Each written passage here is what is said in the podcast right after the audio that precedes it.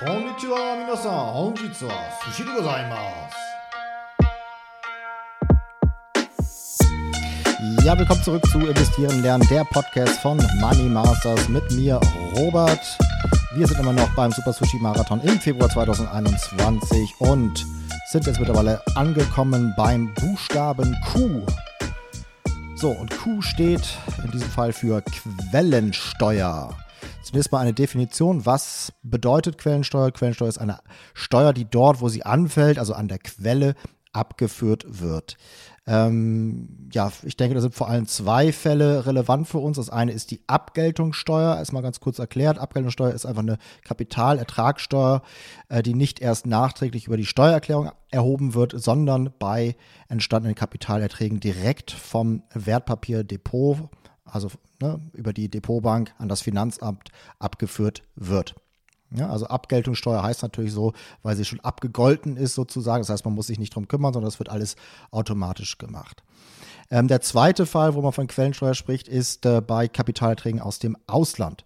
Anleger, die im Ausland Kapitalerträge generieren, müssen auch in den jeweiligen Ländern Steuern auf diese Erträge zahlen. Das betrifft Dividendenzahlungen von Aktien, Zinszahlungen von Anleihen und ähnliche Ausschüttungen von anderen Finanzprodukten. Ja, also nochmal betont, das betrifft jetzt nicht die Kursgewinne, sondern es betrifft Ausschüttungen, ob es jetzt Dividenden oder Zinszahlungen sind. So.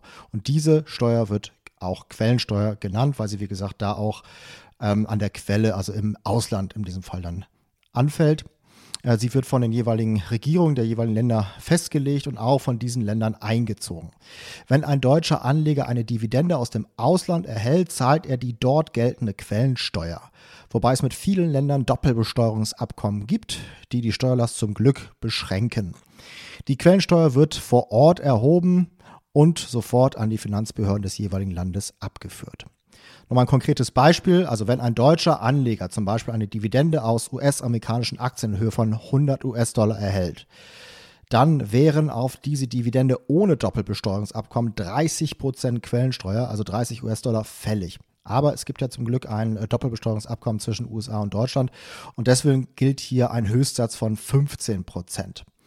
Zahlen müssen Anleger zunächst die vollen 30 Prozent. Allerdings können deutsche Anleger bei der ausländischen Steuerbehörde eine Erstattung über die Differenz beantragen.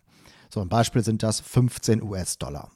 Nachdem die übrigen 85 Dollar ähm, der Bruttodividende an das Depot des Anlegers gebucht wurden, wird die Abgeltungssteuer fällig. Ja, in Deutschland, äh, so grob gesprochen, sind das ja 25 Prozent.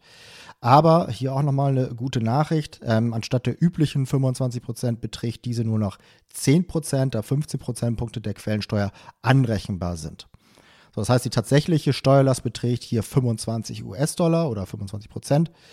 Ähm, und davon verbleiben 15 US-Dollar in den USA und 10 US-Dollar wandern zum deutschen Fiskus. Das heißt also, man ist da gleich auf, 25, 25 in beiden Fällen, nur dass es halt hier im Falle einer ausländischen, in diesem Fall war es ja eine US-Aktie, ähm, ja, komplizierter ist sozusagen. Ja, es ist äh, umständlicher, komplizierter, aber es gibt eine gute Nachricht und zwar betrifft das Ganze tatsächlich nur Einzelaktien bei Fonds ähm, und halt auch bei ETFs dementsprechend wird das alles automatisch äh, gemacht. Das heißt also, die Fondsgesellschaft regelt das für einen. Man muss sich da als Privatanleger um nichts kümmern. Ja, aber wie gesagt, bei Einzelaktien sieht das leider anders aus. Das war für heute zum Buchstaben Q. Morgen geht es weiter mit dem Buchstaben R.